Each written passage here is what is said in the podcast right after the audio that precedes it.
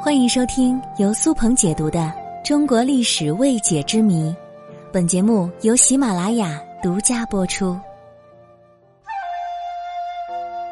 圣旨是指中国古代社会皇帝下达的命令或发表的言论，同时也是中国古代帝王权力的展示和象征。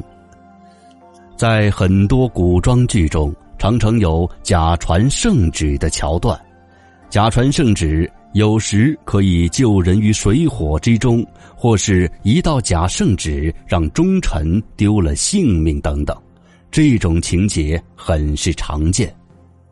但是电视剧是一种艺术，艺术虚构就是常有的事儿。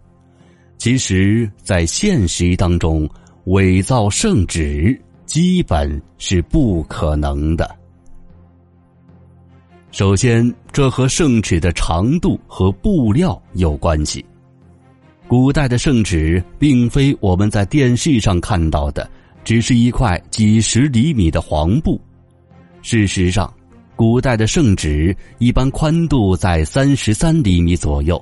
历代圣旨的长度都没有硬性的规定。但一般都在两米以上，最长的能达到五米。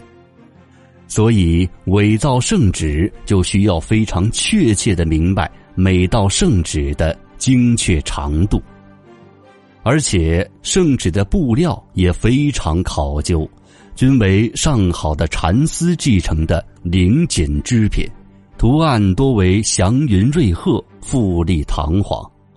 这些材料是极其稀有的，管理非常严格。平常人想要弄到手这种材料，那简直是难如登天。其次，圣旨的色彩也很有讲究，它是与官员的等级成正比的。以清朝为例子，给五品以上的官员所颁发的圣旨多是彩色的。五品以下的官员是色彩单一的，均为白绫。同时，圣旨的轴柄质地也会根据官位所匹配，一品为玉轴，二品为黑犀牛角轴，三品为贴金轴，四五品为黑牛角轴。单单是把这些材料找齐，成本就会非常之大。同时，圣旨的审查制度也非常严格。现在的电视剧会有这样的情况：皇帝亲手草拟圣旨，然后交给太监，太监再送到大臣的手里。其实，这很明显是虚构的现象。圣旨的审查制度比你想象中的还要严格。从一开始的制造到最后的宣读，需要经过十几个工序，这其中每一个环节都要有负责人进行签字，如果出现了错误，就是严重的欺君之罪，不仅自己会人头落地，整个家族都有可能遭到连累。更重要的是。古代的圣旨也有一套成系统的防伪标志，首先是圣旨两端有两条银色巨龙，锦缎上布满祥云图案，仅仅这个就需要很大的工作量，没有高超的技术和足够的精力，很容易露出破绽。而且每道圣旨都有一套固定的开头形式。就是我们常常听到的“奉天承运皇帝诏曰”这几个字，你可别小看了这几个字，这里面也被做上了防伪标志。开头的第一个“凤”字是根据祥云图案绣上去的，有独特的位置，而且里面还会存在微小的差别，用来防伪。光是这一个字。就会让伪造圣旨的人所头疼了。